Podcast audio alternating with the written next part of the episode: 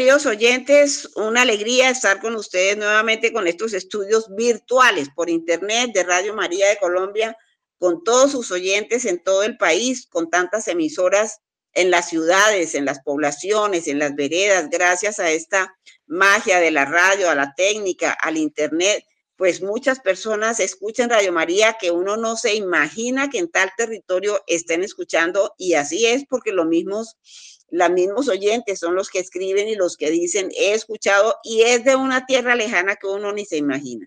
Esas son, queridos oyentes, todos los alcances de la tecnología que son gratificantes para todo el apostolado. Vamos entonces a empezar nuestro programa Caleidoscopio sobre la iglesia y los medios de comunicación con la oración del Beato Santiago Alberioni. Alabado sea Señor por nuestra hermana la prensa, que es pan de la inteligencia y luz del alma. Ilumina con tu luz a los redactores y editores para que sepan edificar un mundo nuevo en la verdad y el amor. Te alabamos, Señor, por los periodistas del mundo las agencias de noticias, los dibujantes de cómics, los pintores de las vallas publicitarias. Gloria a ti, Señor, por nuestro hermano el cine. Te pedimos que sea guía de buenos caminos, maestro de justicia, amigo de la verdad. Alabado sea, Señor, por nuestra hermana la radio, que camina como el viento y hace tan pequeña la tierra. Alabado sea, Señor, por nuestra hermana la televisión, es la cátedra que se pone en el rincón más escondido de la casa.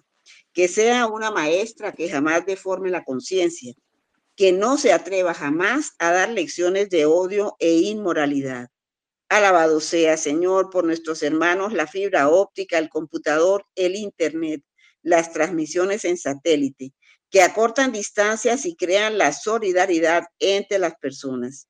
Gloria a ti, Señor, por los medios y las formas de comunicación social. Amén. Aleluya. Muy bien, queridos oyentes, damos la bienvenida a nuestro periodista de cabecera, como le dimos cariñosamente lo llamamos, Amílcar Hernández. Bienvenido a tu programa Caleidoscopio. Mi estimada Lida Becerra y amables oyentes de Radio María, como siempre, reciban un muy cordial saludo. Como bien lo decías en la introducción, en todos los rincones donde se encuentra Radio María, hasta donde llega Radio María, en esas poblaciones alejadas, donde hay muchas personas ansiosas, deseosas de encontrar a Dios y de encontrar a María.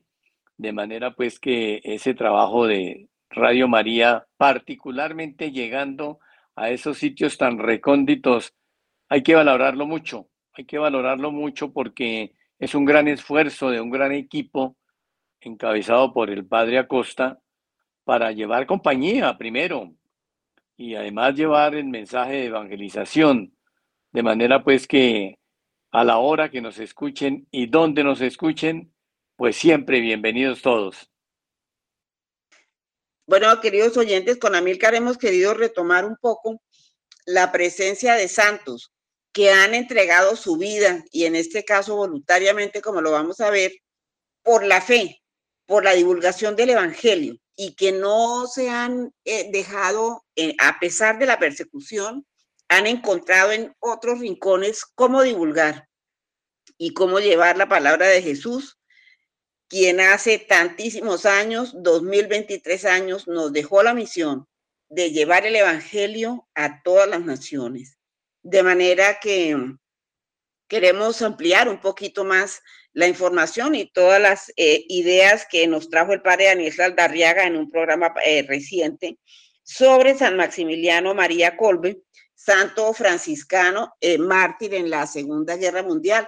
Vamos a recordar un poquito, vamos a recordar un poquito como los rasgos más importantes de San Maximiliano, porque no solamente fue perseguido por, los, por, por tener un periódico que se llamaba El Caballero de la Inmaculada, sino eh, también porque cuando supo que a un padre de familia lo iban a, fusilar en el campo de concentración de Auschwitz, que es el campo de concentración donde existieron más mártires y es famoso por las torturas que le impuso a la gente que tenía cautiva. Entonces, eh, se fugó un preso, como algunos de ustedes recuerdan, y esto hizo que tenían que matar a 10 por la fuga de ese preso. Y entre ellos escogieron a eh, un padre de familia, eh, quien se puso a llorar cuando supo que lo iban a, martirizar, porque él decía, tengo esposa y tengo hijos, ¿cómo me van a matar? Entonces San Maximiliano al escucharlo dijo, eh, mm, yo me ofrezco en su lugar, soy sacerdote católico. El guardia le, le, extrañó un poco la actitud de San Maximiliano, pero igual aceptó el ofrecimiento y no escogió a este padre de familia, sino que eh, San Maximiliano con otros, eh, algunos cautivos, fue encerrado, o por supuesto en una celda, para que murieran de hambre. No, ellos no fueron fusilados, sino que el, martirio que se escogió fuera que, murieran de hambre. Y empezaron a morir. San Maximiliano los iba apoyando y les iba dando, yo pienso que la labor de un sacerdote en un campo de concentración es importantísima, porque es una gente que está desesperada, gente sin esperanza, gente, eh, hágame el favor, y todos los trabajos a los cuales los sometían eran absurdos, además de las torturas. Entonces, San Maximiliano acompañó a este grupo, les dio ánimo, todo lo que pudo y empezaron a morir y a morir. Después de que murieron todos, San Maximiliano seguía vivo, así fuera por inanición, pero seguía, seguía vivo. Entonces le inyectaron una, una inyección de ácido en su corazón y pues por supuesto él murió. Es un santo muy reciente de la Segunda Guerra Mundial, santo polaco. Eh, sus padres fueron personas de mucha fe y eh, una vez sus hijos ya se fueron organizando, él, el papá, ingresó a una congregación religiosa e igualmente la mamá era salido, venía de una cuna muy importante de fe, una, no tanto de, nobleza, y esto no, es una cuna de gente de mucha fe. Entonces, en su infancia, San Maximiliano algún día eh, cometió una travesura y la mamá dijo, le dijo, ¿qué va a hacer de ti, Maximiliano? Y lo mandó, por allá se fue a encerrar en el cuarto del niño bravo con la mamá. Él tuvo un sueño en donde la Virgen le ofrecía dos coronas, una blanca y una roja.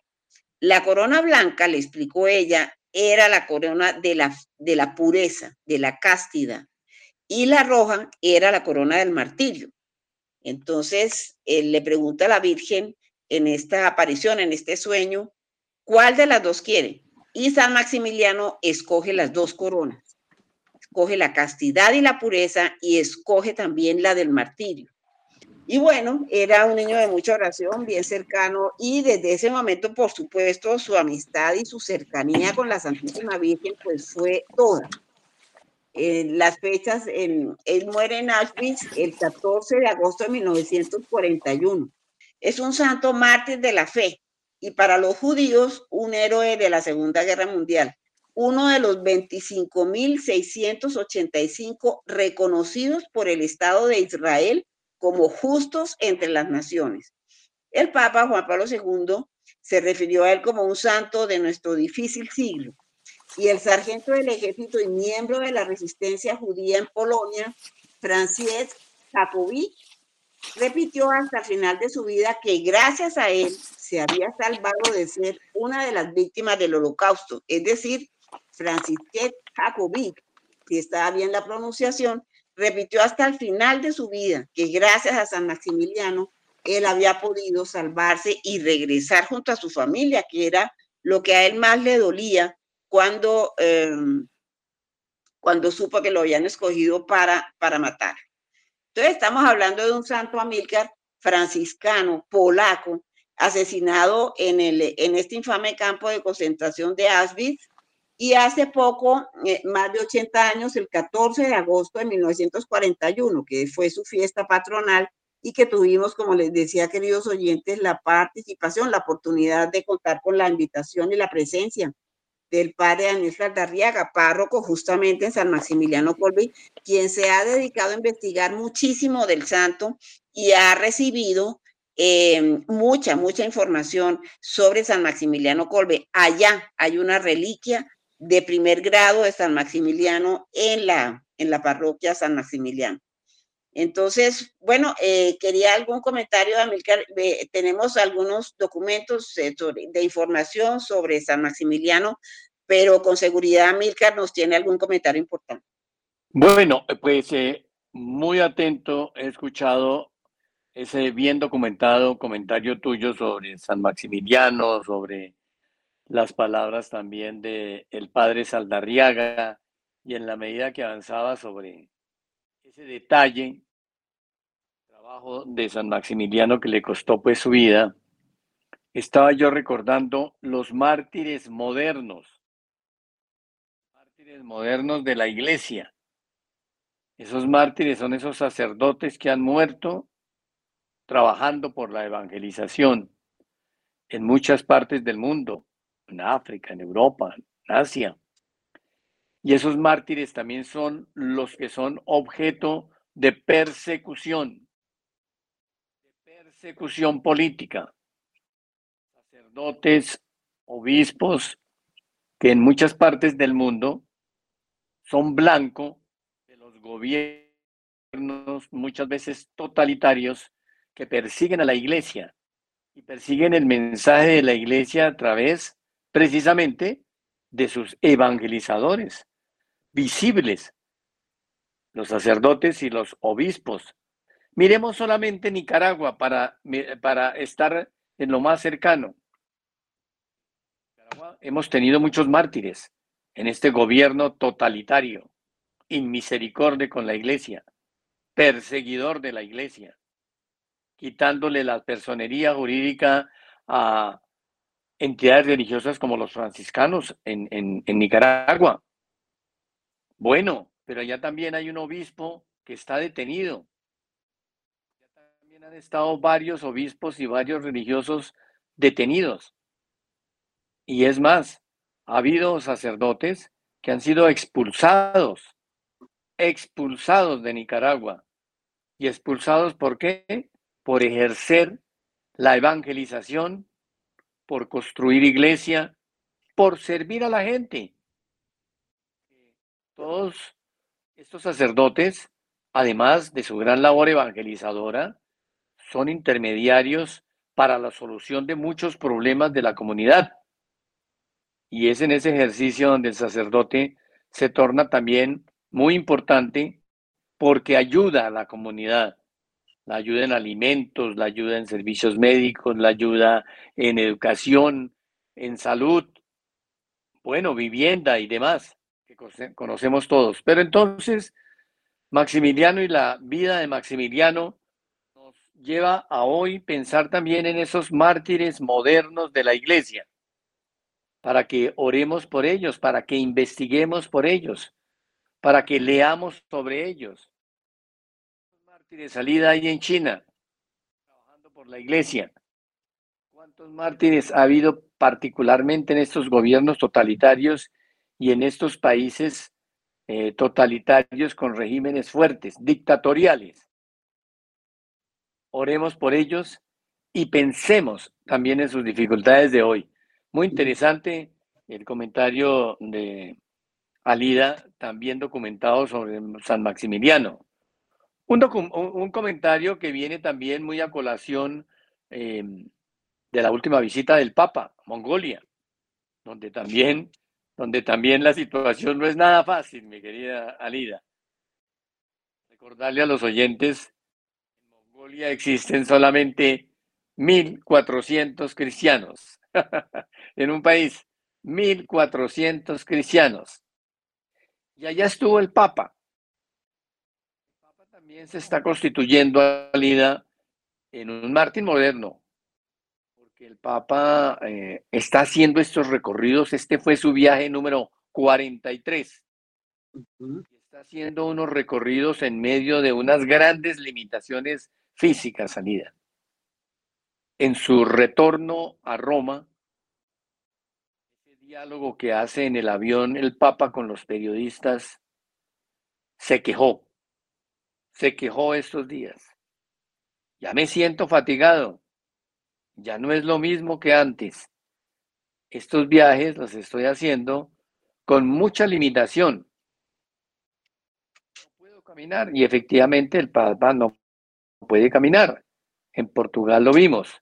El Papa tiene 86 años y está constituyéndose también en una forma de martirio moderno porque es a costa de su salud, a costa de su bienestar, toreando el mundo. Qué bien, Amilcar. Ese, eso que el Papa está haciendo, lo que tú dices, tienes toda la razón, es un pequeño martirio. A pesar de su salud, él tiene el pontificado a su cargo. Él es la cabeza de la iglesia. Tiene el cariño de mucha, mucha gente y ha logrado que muchísima gente regrese a la iglesia, que ha sido una de las cosas más importantes cercano a la prensa. A mí me ha encantado que siempre que emprende un viaje haga esa rueda de prensa con los periodistas y la hace también, la hace creo que al final del viaje maravilloso, porque él directamente pues no va concediendo entrevistas tan fácil y un pontífice no puede hacer eso, pero en esas ruedas de prensa el Papa se acerca al periodista, se acerca al comunicador y les confía. Yo pienso que eso lo acerca aún más a la gente en general les confía que está cansado, que está fatigado y quienes ya no es lo mismo de antes. Tenemos un papa, por fortuna, eh, totalmente lúcido y con todas sus ideas muy claras y la energía para trabajar con las limitaciones que son limitaciones físicas, por supuesto. Pero eso es un pequeño martirio. Yo me pregunto, cuando uno, por ejemplo, tiene que trabajar más de la cuenta, cuando el horario definitivamente se pasó de las 12 de la noche y me toca seguir trabajando hasta que termine esto. Son pequeños ofrecimientos que también eh, son pequeños ofrecimientos de, de martirio de las personas que seguimos a Jesús, que sabemos que tenemos la misión de llevar el Evangelio a todas las naciones, como Él mismo nos lo pidió Y predicad el Evangelio a todas las naciones. Yo estaré con vosotros hasta el final de los tiempos. Y ese Espíritu Santo que nos acompaña justo hasta el final de los tiempos con toda su iluminación y su poder, es el que termina dándonos las fuerzas para trabajar más al Papa Francisco para esforzarse en un nuevo viaje. Qué bonito que haya visitado un país con 1.400 cristianos, maravilloso. Esta gente debió quedar encendida en su fe. Son cosas ejemplares y son ejemplos, porque no es solamente yo ya sé que el Papa estuvo en Mongolia, ya sé lo que dijo, no, es el ejemplo que a mí como persona, el pontífice me está dando. Es el esfuerzo por llevar esta palabra de Jesús y estos comentarios y estos contenidos a muchas personas, en este caso de la labor que hace Radio María las 24 horas del día, eh, llevando la señal, especialmente en tiempo de pandemia, el esfuerzo fue mucho más. Descubrimos mucho más lo digital, descubrimos todas las posibilidades de Internet y cómo a pesar de las persecuciones, ahí está la iglesia con su voz a pesar de, del encarcelamiento de sacerdotes y obispos. Eh, sin ir más lejos, Amílcar, el martirio de Monseñor Arnulfo Romero en El Salvador, mientras celebraba la Santa Misa, lo asesinaron. Un mártir también de la fe, yo pienso que vale, en estos, hace pocos días sus reliquias estuvieron visitando varias parroquias aquí en Bogotá, las reliquias del obispo Romero de El Salvador, quien entregó su vida durante la celebración de la Santa Misa. Y esta, este, esta vida de mártires definitivamente hay que resaltarla porque son ejemplos. No hay necesidad que a uno le quiten la vida para ofrecer un pequeño martirio y un último esfuerzo por cumplir con este trabajo, por terminar con este documento, por eh, hacer hasta último para que esta tarea en el colegio me quede súper bonita ese esfuerzo para que las cosas salgan bien. Son pequeños ofrecimientos y pequeños martirios que hace uno para llevar, en el caso nuestro, los periodistas y periodistas católicos, llevar la fe a mucha gente, pero también por sacar un hogar adelante, por no perder un empleo, por llevar la remuneración que le hace falta a mi familia. Todos esos ofrecimientos, queridos oyentes, ese esfuerzo por hacer las cosas perfectas, hacerlo mejor, son pequeños martirios que valen mucho la pena. Me ha encantado encontrar en las salas de cine a Milcar el esfuerzo de dos compañeros que quisiéramos eh, tener aquí eh, más adelante en Caleidoscopio, eh, María Inés Patiño y Carlos Jaramillo, con el cine católico que están llevando en los teatros de Cinemark, en donde justo em, el tema de, los mártires ha empezado en las, eh, en las proyecciones que están haciendo. Empezaron con los mártires salesianos de la, de la Guerra Civil Española y, sin ir más lejos, todo en los, en los eh, sacerdotes y civiles, aún muy católicos, perseguidos en México también, y que fueron, han sido mártires y que en algún canal de televisión pudimos, pudimos eh, apreciar. Traer a la actualidad el tema del martirio y el tema del martirio en los medios de comunicación como el de San Maximiliano Colbe, creo que tiene todo el sentido por el ejemplo que ellos le dan a uno es importante, sí, la vida, sí, la biografía, sí, saber qué hizo el santo, todo, porque es, muy interesante, sobre todo, que se metían en aventuras importantes. Por ejemplo, San Maximiliano Colbe, hay un momento que decide ir al Japón y le manifiesta a su, a su superior en el convento franciscano que él quiere ir a Japón. Entonces, pues por supuesto le dice, usted no, ni siquiera conoce el japonés, ¿qué se va a ir a hacer allá? Y San Maximiliano acude al pontífice para que lo autoricen para ir al Japón y es autorizado. Era un poco lo que él sentía por dentro de él, la voluntad de Dios con él, acompañándolo para ir al Japón. Entonces, si no habla uno el idioma, ¿cómo se explica que San Maximiliano fue autorizado entonces para ir a Japón y además que haya sacado el periódico del Caballero de la Inmaculada en lengua nipona, sin conocer el idioma? Yo pienso que son personas de todas formas muy escogidas y bendecidas por el Señor. Y eh, este periódico, El Caballero de la Inmaculada, él fue perseguido por haberlo publicado y eh, cuando lo perseguían, él se buscaba, se iba con sus, con sus impresiones del, del, periódico El Caballero y se iba para otros barrios y para otros sitios en donde pudiera él trabajar no le tenía miedo a la persecución, le sacaba el cuerpo y seguía porque esa era su misión, esa era su misión. Impresionante la labor de San Maximiliano Colbe y por eso yo no me canso de traer siempre a colación su vida y ese recuerdo de, de un mártir, de un sacerdote que tuvo clara su vocación, primero que todo, y segundo, que decidió ofrecer su castidad, su pureza y la decisión del martirio para su vida, como, como se lo ofreció a la Santísima Virgen, como les contamos hace poco. De manera, queridos oyentes, vamos a hacer una pausa y ya regresamos con este tema tan interesante de los mártires.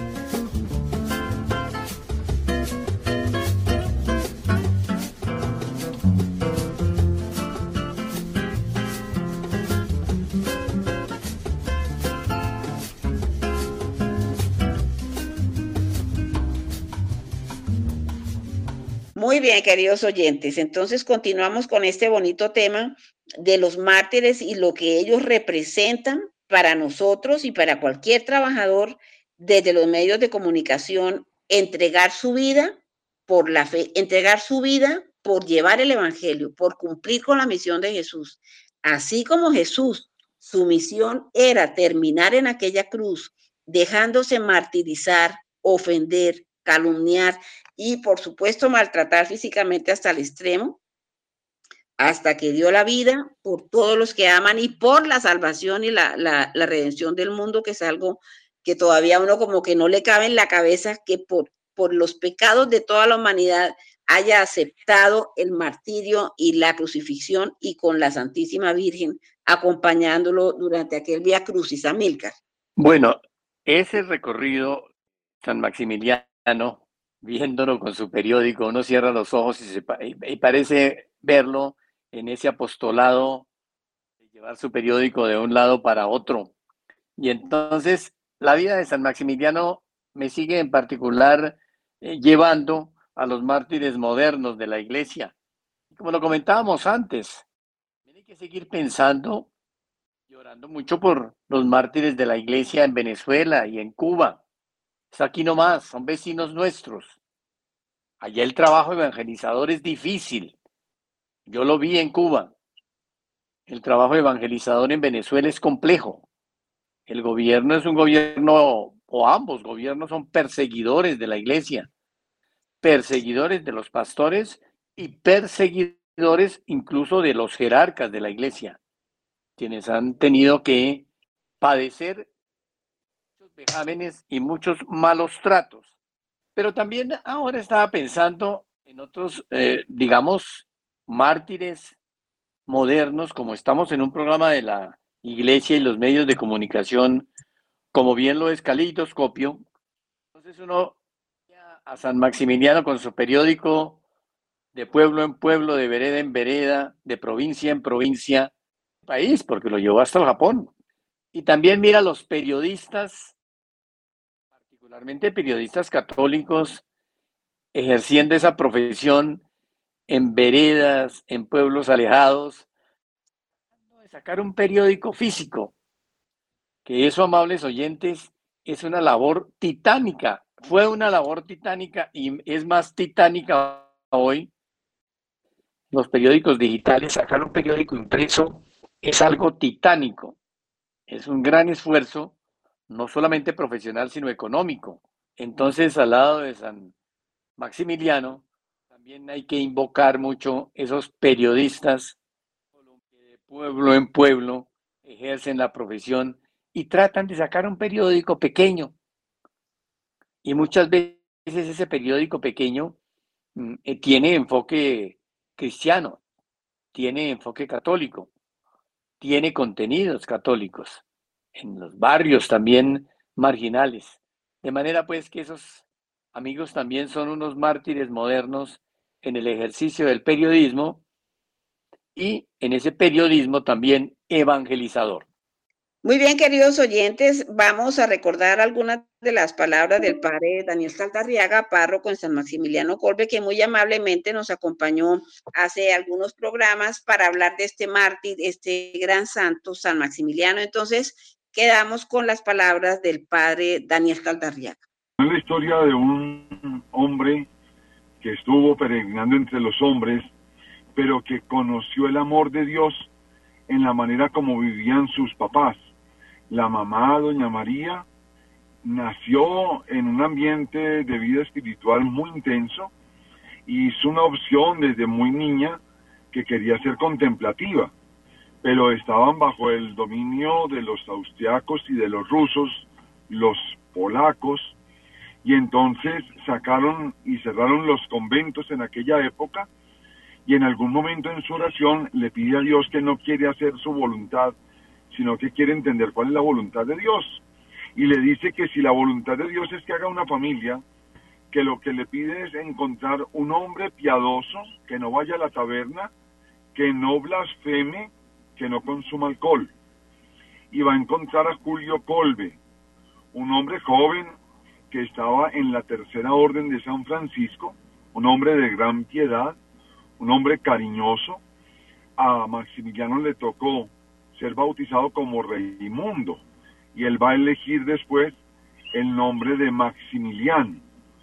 Estando de muy niño, va a entender que lo que Dios le pide es eh, amar a Dios por encima de todas las cosas. Y en ese amar a Dios, él va a descubrir que debe ser orante, y cuenta la historia que en la casa de don Julio y doña María había como un closet, un lugar donde guardaban la ropita y donde metiéndose por entre la ropa podían llegar a un lugar donde había un altarcito a la Virgen de Chestokova, la gran patrona del pueblo polaco. Allá él muchas veces entraba y se dedicaba al silencio y a la oración. El amor a Dios fue inculcado por un testimonio seguramente de sus padres y fue animado y promovido espiritualmente en la vida de su parroquia. Por eso cuando tratan de reconstruir la vida de Maximiliano, la mamá va a contar la anécdota de las dos coronas que se le aparecen, que, le ofrece la Santísima Virgen a Maximiliano. Y estas dos coronas son fruto de una oración muy especial, porque en algún momento como buen muchacho hizo alguna picardía y la expresión de la mamá fue, yo no sé qué va a hacer de ti. Es la manera como ella lo sanciona y en esa sanción a él le queda sonando, yo no sé qué va a hacer de ti, que es la misma preocupación que hemos tenido todos cuando somos adolescentes y que seguimos teniendo todos mientras vamos como peregrinos. ¿Qué va a ser de nosotros?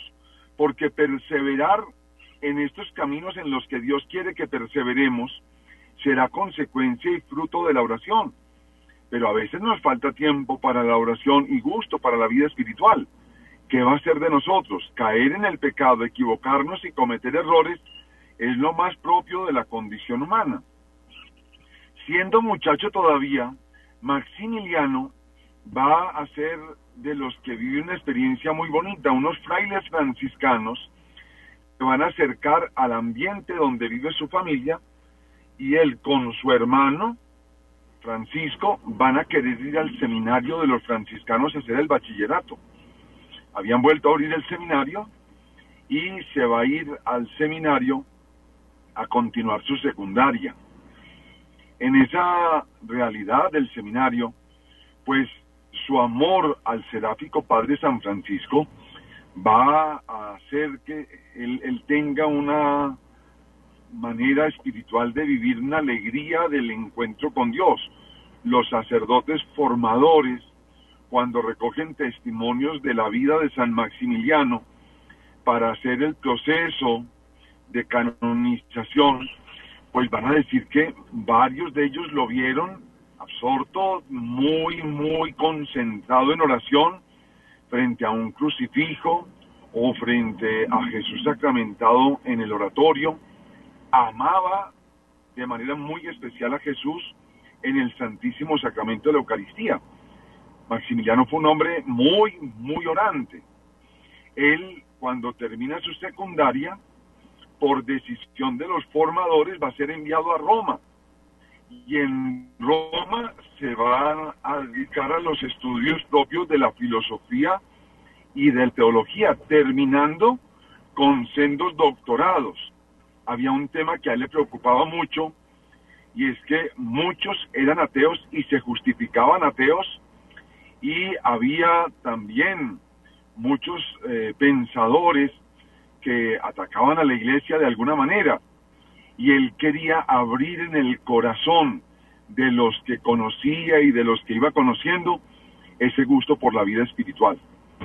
Antes de terminar su formación en teología, quiso con otros frailes hacer su gran grupo de los caballeros de la Inmaculada.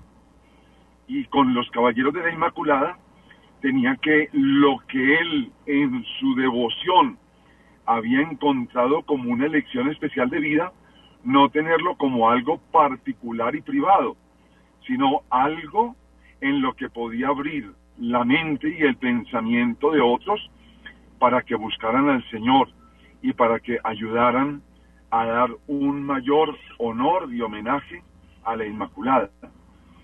Esto cuando vuelve a Polonia ya siendo sacerdote, aunque era muy frágil en su salud, lo promovió al punto de que en su comunidad le dijeron que se le dedicara a ese tema de una manera muy especial y le van a confiar un terreno muy importante y en ese terreno va a ser un gran convento.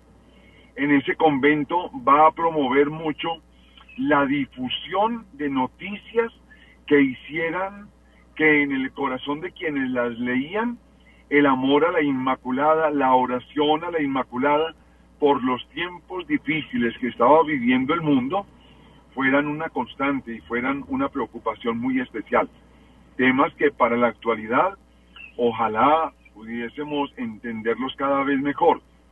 Y va a ser una revistica que se, se, va a llamar El Caballero de la Inmaculada. Va a ser de esa revista una revista que llegará a tener un millón de impresiones mensuales.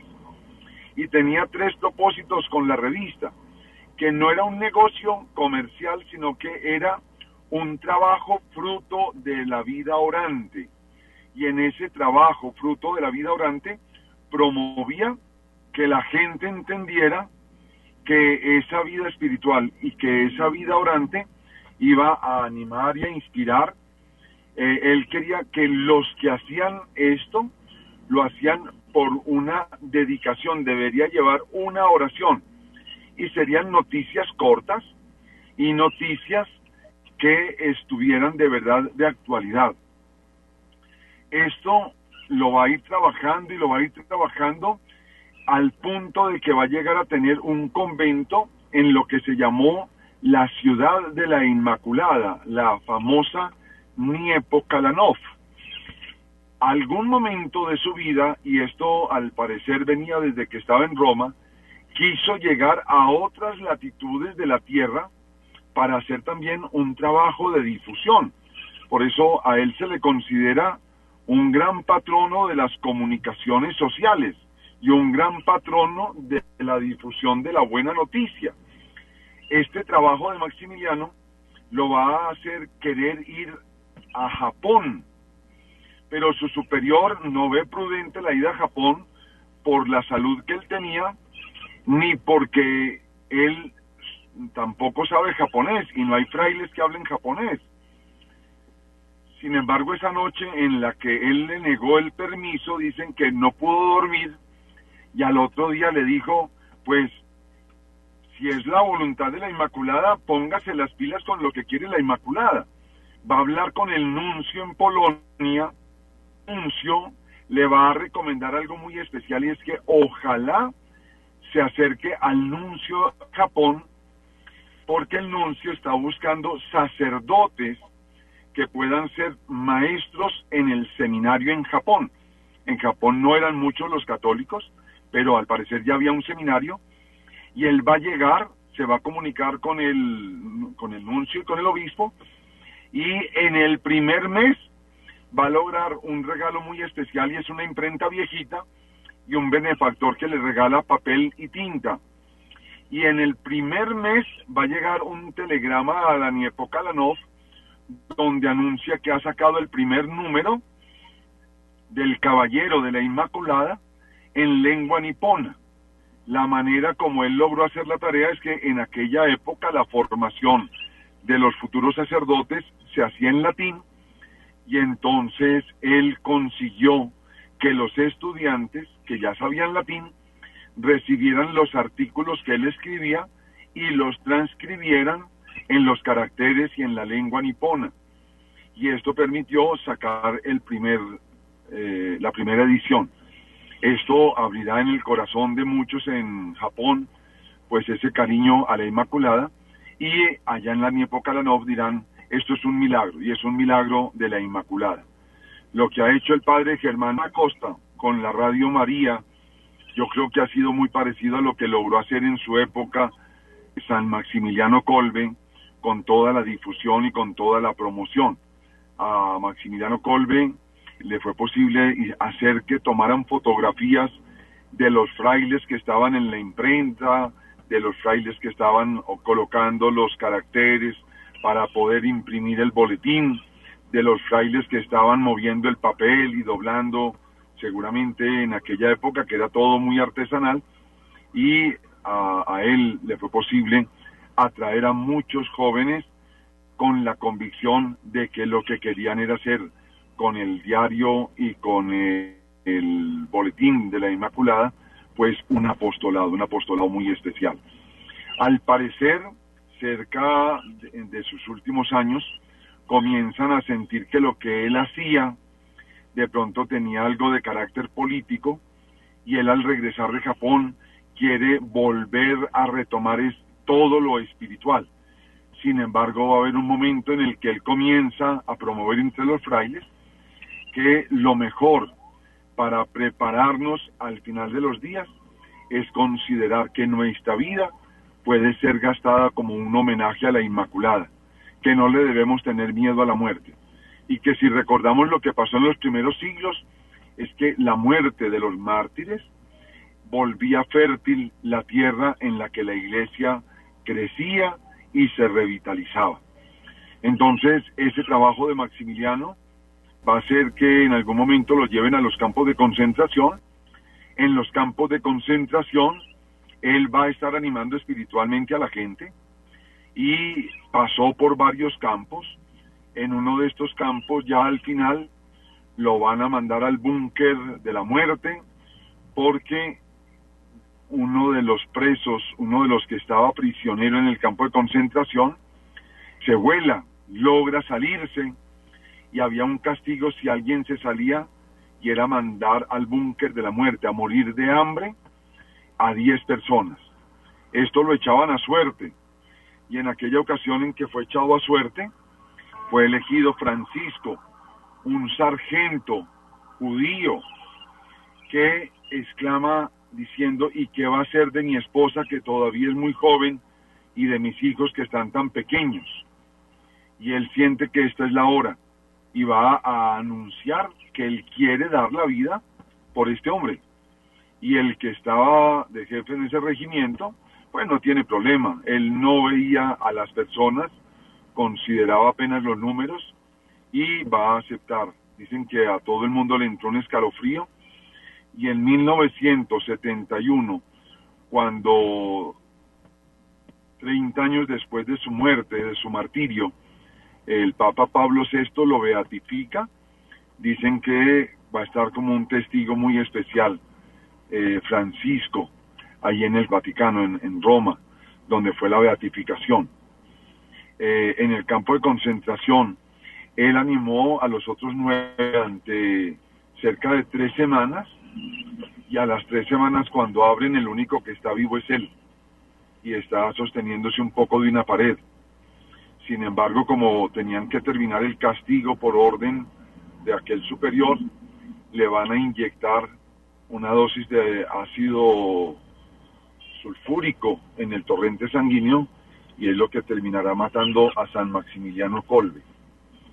El 14 de agosto es la víspera de la gran fiesta de la Virgen, la fiesta de la Anunciación, y eh, el, 15 de agosto será en adelante pues el día en el que todos los franciscanos conventuales, de manera muy especial, le rinden ese homenaje a Nuestra Señora, porque también se llevó a Maximiliano a participar de la gloria de Dios.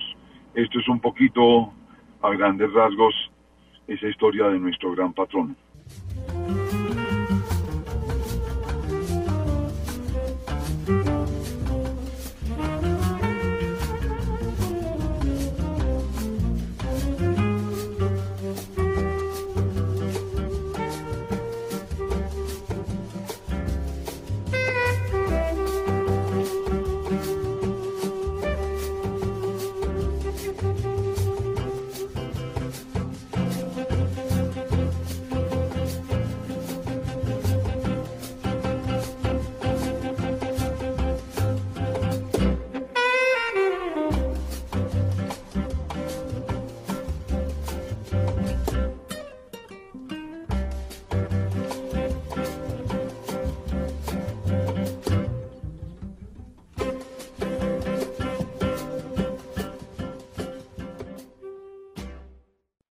Muy bien, Amílcar. Entonces, pues aquí estaba encontrando precisamente una vida muy interesante de un santo que eh, es muy familiar para nuestros oyentes y para los seguidores de Caleidoscopio, porque es el fundador de la familia Paulina, es el Beato Santiago Alberioni, y que ese sí que se entregó por los medios de comunicación, pero totalmente de lleno, y ese fue su compromiso, y ellos en, en el esfuerzo, en el sacrificio, ahí van haciendo un pequeño martirio.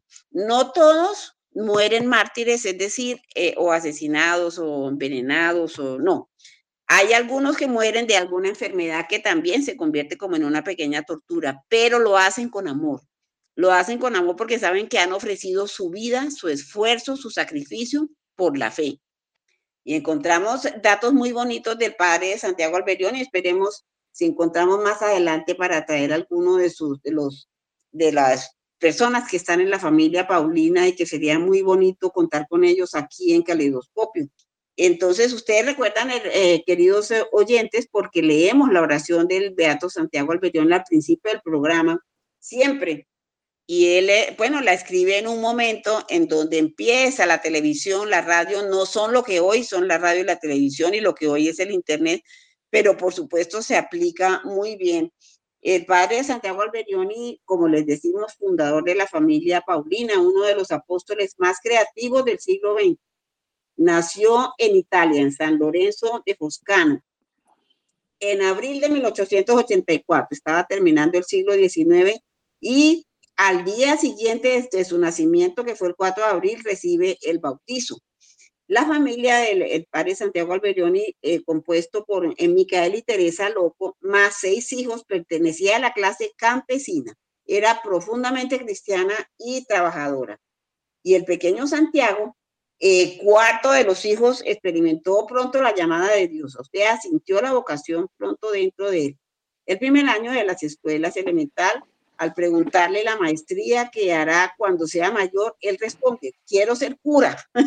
ya lo tenía claro. Los años de la niñez se, orientan entonces en esta dirección y la familia se traslada luego de ciudad a la parroquia de San Martín en la diócesis de Alba, allá en Italia, y el párroco don Montevicino ayuda al adolescente a tomar conciencia y a responder a la llamada de su vocación, es decir, para fortalecer aquella vocación. Ya a los 16 años, Santiago es admitido en el seminario de Alba y enseguida se encuentra con quien le será padre y guía y amigo y consejero durante 46 años, que fue el canónigo Francisco Chiesa. Digamos que fue el instrumento escogido por Dios para orientar aquella vocación que el padre, San, que el padre Beato eh, Santiago Alberioni tenía. Ya en el año santo de 1900, es decir, cambiando el siglo y habiendo sentido interpretado por la encíclica de León XIII, eh, Santiago vive la experiencia determinante de su vida. La encíclica se llamaba Tametsi Futura, es del Papa León XIII, un Papa que por supuesto escribió unas encíclicas y documentos muy, muy importantes. Yo pienso que es de los pontífices que ha marcado más una huella dentro de toda la historia del Vaticano. Santiago vive la experiencia determinante de su vida eh, y la noche del 31 de diciembre de 1900, cambiando el siglo, eh, hay, un puente entre los dos siglos. El joven seminarista reza cuatro horas seguidas ante el Santísimo Sacramento y proyecta en la luz de Dios su futuro.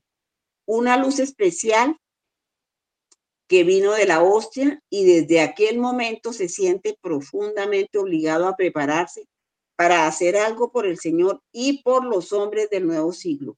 Y se sintió obligado a servir a la iglesia con los nuevos medios que el ingenio humano presentado.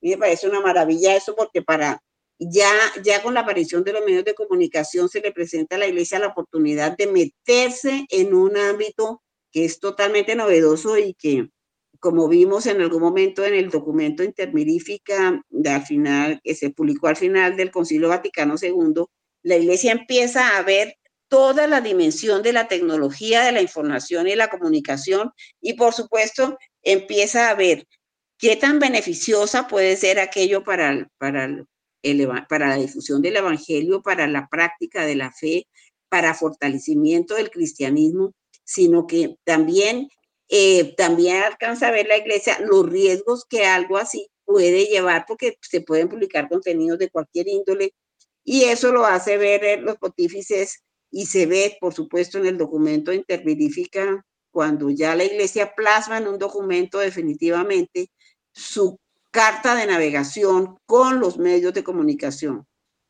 Entonces, el itinerario de, Santiago Alberioni eh, es intensamente, eh, eh, prosigue con mucho trabajo y con mucho estudio de filosofía y teología. Pero qué bonito, Amílcar, que fue justamente en la noche del nuevo siglo para pasar del siglo XIX al siglo XX, en 1900, que tenga el santo y que tenga esta eh, inspiración y esta visión en donde va a tener una misión muy importante dentro de la iglesia. Yo sé que tú conoces, Amílcar, mucho la labor de las pías discípulas y de toda la familia Paulina y seguramente vas a tener algo para aportarnos en esta vida tan bonita de Santiago Alberión. El padre Santiago Alberioni, caramba, qué vida tan ejemplar. Todo eso que acaba de compartirnos salida, Santiago Alberioni es una verdadera vida ejemplar. Ejemplar para todos los católicos, ejemplar para cualquiera de nosotros, ejemplar para los periodistas y comunicadores. Y claro, el padre Alberioni nos lleva también las hermanas pías discípulas. Saludo cordial para las hermanas pías discípulas a quienes llevamos siempre en el corazón, con quien hemos compartido muchos espacios y muchos momentos de oración, eh, de manera pues que el Padre Alberioni nos deja también una comunidad, hermanas pías discípulas. Nadie se imagina, queridos oyentes, existe un grupo de religiosas que son enclaustradas, que viven internas y que están todo el tiempo orando por los medios de comunicación, orando por los periodistas, sin buscar ningún reconocimiento, sin buscar ninguna visibilidad. En un convento, en la carrera séptima, con calle 160 y tanto, las encuentra uno día y noche que hacen vigilias y noche orando para que los periodistas les vaya bien, que los periodistas puedan ejercer su trabajo sin tanta presión. Ellas envían mensajes, saludos, se preocupan por muchos medios y seguramente eh, hacen lo que Alida hace al final de este programa, que es pedir por un periodista le digo yo, impectore porque solo nosotros sabemos por qué periodista estamos pidiendo para que le vaya bien en el ejercicio de su profesión, en el ejercicio de su trabajo. De manera pues que el padre Alberioni, hombre, el padre Alberioni, gran comunicador. La familia Paulinas es inconmensurable. Es toda una gran organización industrial dedicada, oídense bien, a la producción medios de comunicación físicos, impresos, virtuales, de video, maravillosos con muchos contenidos de formación, de manera pues que, amables oyentes, el padre Alberioni, con todo su trabajo ejemplar, todo su sacrificio, pasó una gran organización, como es las Paulinas, pero también nos deja unas religiosas muy queridas, dedicadas a la oración por los periodistas y los medios de comunicación. Muy bien, Amilcar. Creo que el tema del padre Santiago Alberioni nos va a dar mucho de qué hablar, mucho de qué comentar, entre dos libros que escribe que se llaman Apuntes de Teología Pastoral y el otro, La mujer asociada al celo sacerdotal él alcanzó a mirar, a, comprender la dimensión de lo que significa el aporte de la mujer dentro de la vida sacerdotal y religiosa, y así publica este libro, La mujer asociada al celo sacerdotal, que tiene que ser bien interesante. De manera, queridos oyentes, que como siempre, el tiempo en la radio es eh, es un control que tenemos que cumplir, ese sí nos da la orden y vamos a retomar, como siempre lo mencionó Amilcar, eh, la maternidad espiritual por un periodista y por un comunicador. Ustedes, queridos oyentes, mucho pueden hacer por el trabajo, por la vida, por la familia y por todo lo que significa un comunicador, un periodista, por todo lo que puede llevar a tanta gente. De manera que vamos a pedir por ellos, vamos a ponerlos bajo el manto de la protección de la Santísima Virgen, quien comanda este barco maravilloso de Radio María de Colombia. Y vamos a orar por los periodistas, los comunicadores, como les digo, en secreto, sin decirle a nadie, escogemos el nombre de uno y siempre, siempre oramos por ellos. Vamos a agradecerle también, por supuesto, al padre Germán Acosta, quien hace un esfuerzo titánico por tener esta, esta radio encendida a las 24 horas del día y al Espíritu Santo por habernos escogido. Como siempre, no somos los mejores ni mucho menos. Tratamos de hacer un esfuerzo que sea de su agrado. Y a ustedes, queridos oyentes, muchas gracias. Un saludo para Luis Fernando López, quien hoy nos estuvo a, a cargo del apoyo técnico. Y hasta la próxima, queridos oyentes. Amilcar, muchas bendiciones y nos encontramos en una próxima oportunidad.